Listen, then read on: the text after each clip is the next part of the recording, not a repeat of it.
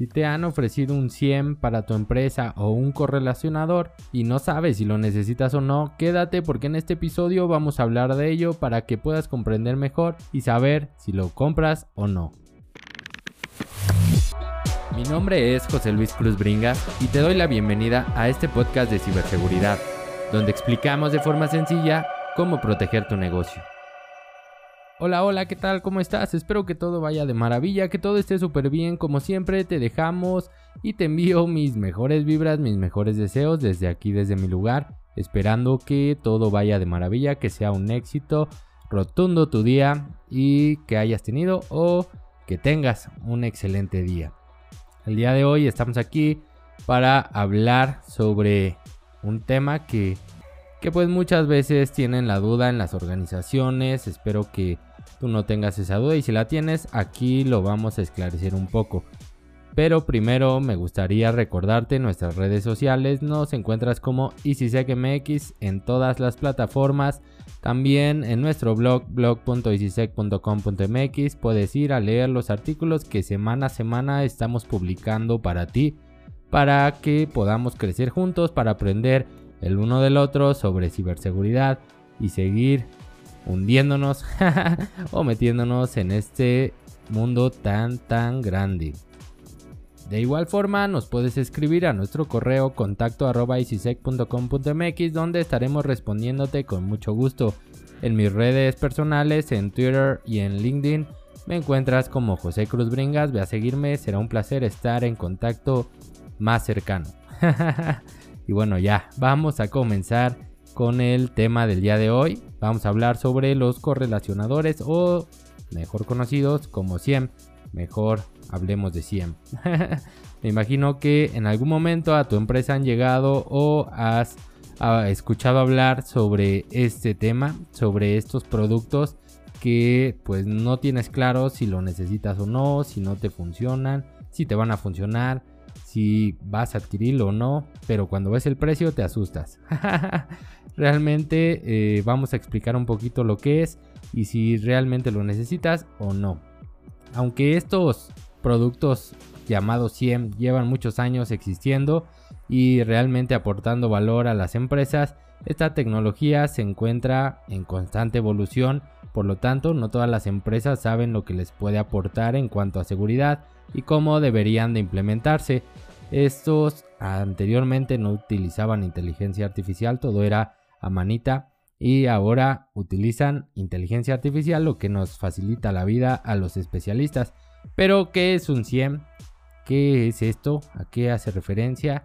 Pues es un sistema de gestión de eventos e información de seguridad, o también conocido como Security Information and Event Management. Es una combinación de lo que conocemos como gestión de seguridad de información y gestión de eventos de seguridad. Básicamente es, y en otras palabras, es donde almacenas tus registros, tus eventos y a través de este almacén puedes correlacionarlos y detectar alguna actividad sospechosa. Su principal función es ayudar a la oportuna detección de amenazas mediante la visibilidad que ofrece de los eventos en tiempo real, correlacionando los registros obtenidos de múltiples, múltiples sistemas Aquí es como un repositorio enorme donde envías los registros ya sea de tu router, de tu switch, de tus equipos, de tu consola de anti-malware, de tu IDS, de tu IPS y lo mandas todo para allá, le avientas todos los registros y el SIEM se encarga de correlacionarlos o saber ahí cómo relacionar cada uno de estos eventos para detectar alguna actividad sospechosa si es que llegara a existir. La necesidad de muchas empresas de cumplimientos de normativas y auditorías en ciertos puntos debe de incluirlo o te ayuda para que puedas cubrir algunos puntos que normalmente te solicitan como el almacenamiento de registros o la correlación ya que con un SIEM lo puedes lograr pero pues es bastante costoso. Para que se puedan detectar eventos, amenazas e investigar, las empresas necesitan tener una gran visibilidad de lo que sucede en sus activos o lo que es más crítico. Aquí también influye mucho el tema del análisis de riesgos y la criticidad de tus activos dentro de tu empresa. No importa si se encuentran estos en la nube o los tienes localmente, una organización debe saber lo que sucede en ellos para poder actuar en caso de que algo sospechoso esté pasando. Lo que te comento o que te he comentado en muchos otros episodios, la visibilidad de lo que sucede en tu infraestructura. El CIEM te va a ayudar a tener mejor visibilidad, a mejorar todo lo que estás viendo. En la actualidad, instalar un CIEM puede ser bastante sencillo, con un par de clics puedes hacerlo y ya tener tu correlacionador funcionando. El problema principal no es esto. el problema principal no es instalarlo, ya que aquí surge una o un contratiempo que es el que lo debes de implementar correctamente conforme a los requisitos del negocio y debes de saber cómo hacerlo para que pueda aportar el valor a la empresa y deberás, como siempre te lo he dicho, enfocarlo en el negocio, enfocarlo en los objetivos, en la misión, la visión, para que pueda realmente ver el valor. Pero ¿cómo haces para enfocarlo? ¿Cómo, cómo puedes explicar? Si tú me dices, José, ¿cómo puedes explicar esto de enfocarlo al negocio? Pues bueno, para realizar una correcta implementación es necesario aplicar casos de uso. Es muy importante que se haga con base en casos de uso que parten de tu análisis de riesgos, y de tu política de seguridad y bueno, de todo lo que tienes ya documentado, implementado y definido en cuanto a procesos, políticas y procedimientos, los cuales te van a ayudar a saber qué reglas específicas debes de configurar para que te alerten cuando sean detectadas. Por ejemplo, si tú por política tienes establecido que no debe de salir cierta información hacia algún lugar, o que eh, no deben de compartir información confidencial a través de algún medio, el CIEM te va a ayudar para detectarlo en tiempo real, para que te alerte, tú veas que un usuario conectó una USB, transfirió una información y la envió por correo. Esto te puede ayudar. De igual forma, para detectar algún ataque como un ransomware, podrías detectar y hacer un análisis, por ejemplo, que tu equipo empiece a cifrar los archivos. Te debería de alertar tu anti-malware, también debería de alertar tu IDS, tu IPS y todo esto lo podrías correlacionar para saber desde dónde llegó, cómo llegó, cómo fue que se infiltró y poder actuar a tiempo, ya que si no tienes un correlacionador, pues podrías o tendrías que analizar consola por consola, equipo por equipo, a lo mejor tendrías una alerta o dos o no tendrías todas las alertas. Un 100 no es para todas las empresas, como ya te lo dije, ya que su costo es bastante elevado, por lo que recomiendo principalmente para empresas grandes que tengan esa capacidad o que cuenten con infraestructuras complejas y de gran escala.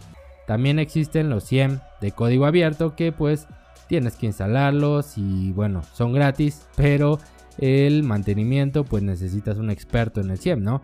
Como siempre pues no tienen como tal un soporte eh, especializado, sino más bien de la comunidad.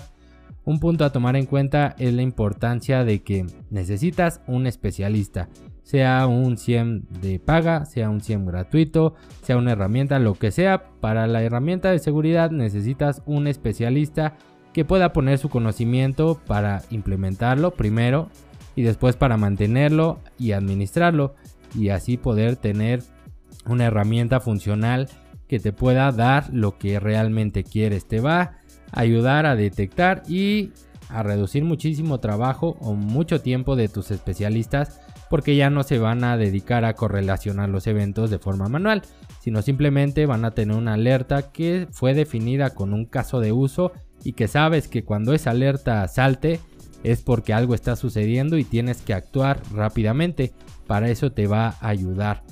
Una empresa pequeña podría tener algún correlacionador, pues si tiene la posibilidad económica, pero si no tendría que reforzar su seguridad y su análisis con el monitoreo, que ya en otros episodios te he hablado de eso, de lo que deben de estar monitoreando y cómo deben de estar monitoreándolo y a través de este poder detectar actividades sospechosas. Esto si no tienes un correlacionador. Aparte tendrías que reforzar la capacitación a tu personal, la configuración de tus herramientas con las que cuentas la configuración de tus políticas, la implantación de todo lo que conlleva la seguridad, lo que también te puede llevar un tiempo. Entonces aquí ya nada más es poner en una balanza lo que puedes, lo que no puedes, qué va de acuerdo a tu organización y qué no va. Aquí ya el tema de la aplicabilidad pues depende mucho de tu organización y lo que definiste, ¿no? Es muy importante por eso que se haga el análisis de riesgos. Y bueno, el día de hoy lo dejamos así pequeñito porque déjame decirte que eh, tenemos problemas aquí donde se graba con la energía eléctrica. Entonces no hay, no hay muchas posibilidades. Tengo batería, tengo internet, ya saben mi DRP aplicado, pero pues hay que gestionarlo poquito. Hay que estar ahí haciéndolo poco a poco para no acabarnos todo lo que tenemos y que nuestro DRP funcione bastante bien.